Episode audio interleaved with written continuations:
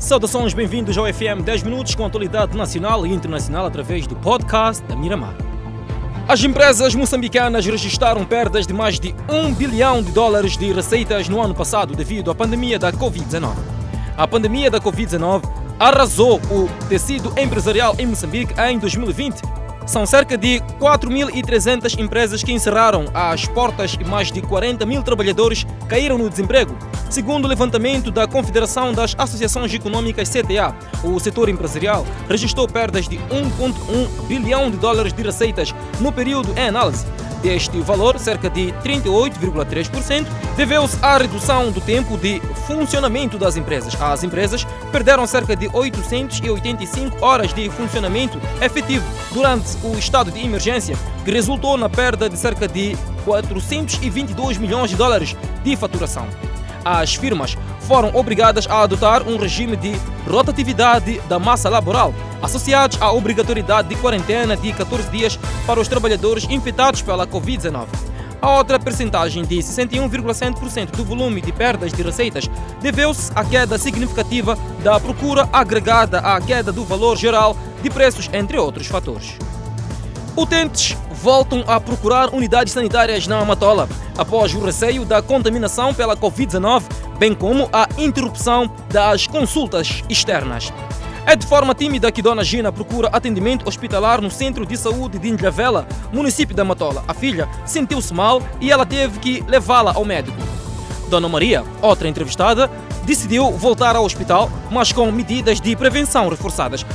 O diretor do Centro de Saúde de Ilhavela afirma que os números registraram uma tendência decrescente nesta unidade sanitária, que atendia por dia 400 pessoas, reduziu para 200 utentes. Mas reconhecem que os pacientes, aos poucos, tendem a voltar a procurar pelo atendimento. Muito recentemente foram canceladas as consultas externas para atender a situação da Covid-19, uma medida que deverá voltar à normalidade dentro em breve, segundo o ministro da Saúde, Armindo Tiago. A vacina de dose única da Johnson Johnson contra a Covid-19 foi considerada eficaz pela Agência Americana dos Medicamentos, até mesmo contra as novas variantes, inclusive a da África do Sul. A eficácia da vacina é de 85,9% contra as formas graves da doença nos Estados Unidos e é igualmente eficaz contra essas formas graves em 81,7% na África do Sul e 87,6% no Brasil. A Agência de Medicamentos e Produtos Alimentares dos Estados Unidos estudou, independentemente dos resultados de ensaios clínicos conduzidos em cerca de 40 mil pessoas em vários países. Um documento comprova que as análises validam um perfil de segurança favorável, sem preocupações específicas identificadas que possam impedir a emissão de uma autorização de utilização de emergência. A informação divulgada sobre os ensaios clínicos indica que a eficácia da vacina 28 dias após a inoculação foi de 85,4% contra as formas severas da doença de 66,1% contra as formas moderadas de Covid-19. Estes dados confirmam os anteriores comunicados da empresa farmacêutica. A Johnson Johnson comprometeu-se a fornecer 100 milhões de doses de vacinas aos Estados Unidos antes do final de junho. Esta vacina é particularmente desejada, tendo em conta que apresenta duas vantagens em matéria de logística. Administra-se em apenas uma dose e pode ser armazenada em temperaturas de frigorífico comum, o que facilita consideravelmente a distribuição. A Agência Europeia do Medicamento recebeu a 16 de fevereiro um pedido para a autorização da comercialização condicionada da vacina Johnson Johnson, produzida pela farmacêutica Johnson prevendo emitir um parecer final em meados de março. A pandemia da Covid-19 provocou pelo menos 2.486.116 mortes no mundo, resultantes de mais de 112 milhões de casos de infecção. A equipe multissetorial que investiga as causas da morte de 111 golfinhos na ilha de Bazaroto, distrito de Inhassoro, província de Inhambane, já se encontra no terreno a recolher amostras o vice-ministro do Mar, Águas Interiores e Pescas dirigiu-se ao local para se inteirar da situação. Aos jornalistas, Bom Jess disse ser prematuro avançar a causa da morte daqueles animais. Além de pesquisadores nacionais e internacionais, fazem parte da equipa a secretária do Estado de Inhamban, Ludmila Mangun, e o vice-ministro do Mar, Águas Interiores e Pescas, da investigação feita no local. Não há resultados, mas uma vez que só esta quinta-feira é que arrancou o processo da coleta de amostras. Um dos homens que está no local é líder comunitário de Machuane, uma das comunidades da ilha de Bazaroto. Conta que viu os golfinhos no banco de areia alguns sem vida e outros com sinais vitais. Alguns moradores da ilha de Bazaroto contam que não é pela primeira vez que isso acontece e relatam que tem sido frequente logo após a queda de chuvas severas. A secretária do Estado, Inhaman, considera a perda destes animais um desastre ambiental muito grave e apelou à população para não consumir este tipo de animais, pois, para além de ser uma espécie protegida, pode ser um risco à saúde humana. Henrique Borges prometeu que as investigações vão continuar a fim de se apurar as reais causas da morte destes golfinhos. Tugongos e baleias são outros mamíferos marinhos que podem ser encontrados no local. Igualmente, existem naquele ponto 180 espécies de aves, 45 répteis, 16 de mamíferos terrestres, além de centenas de moluscos marinhos e costeiros e milhares de espécies de peixe. Dois anos depois do embargo das obras do Parque Infantil Público em Chimoio, que supostamente teria sido vendido a um privado, eis que já foram liberadas as obras.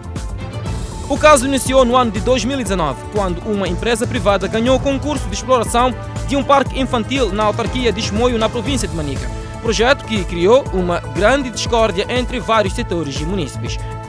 O assunto chegou até a Procuradoria Provincial e, a então Direção Provincial da Terra, Ambiente e Desenvolvimento Rural. O Edil afirmou ainda que o parque infantil não foi vendido a uma empresa privada e que o mesmo continua a pertencer ao município. Paulo Frederico elogiou o gesto da idilidade e assegurou que muitas crianças poderão ter espaço para brincar. Até o momento, a cidade de Chimoio não tem nenhum parque público. Dois funcionários do setor da educação em Chimoio foram detidos na posse de duas pontas de marfim. Trata-se de dois professores que, ao invés de prepararem aulas, preferiram enveredar pelo caminho do crime. O negócio não durou muito tempo, pois os professores acabaram detidos após terem sido encontrados com duas pontas de rinoceronte.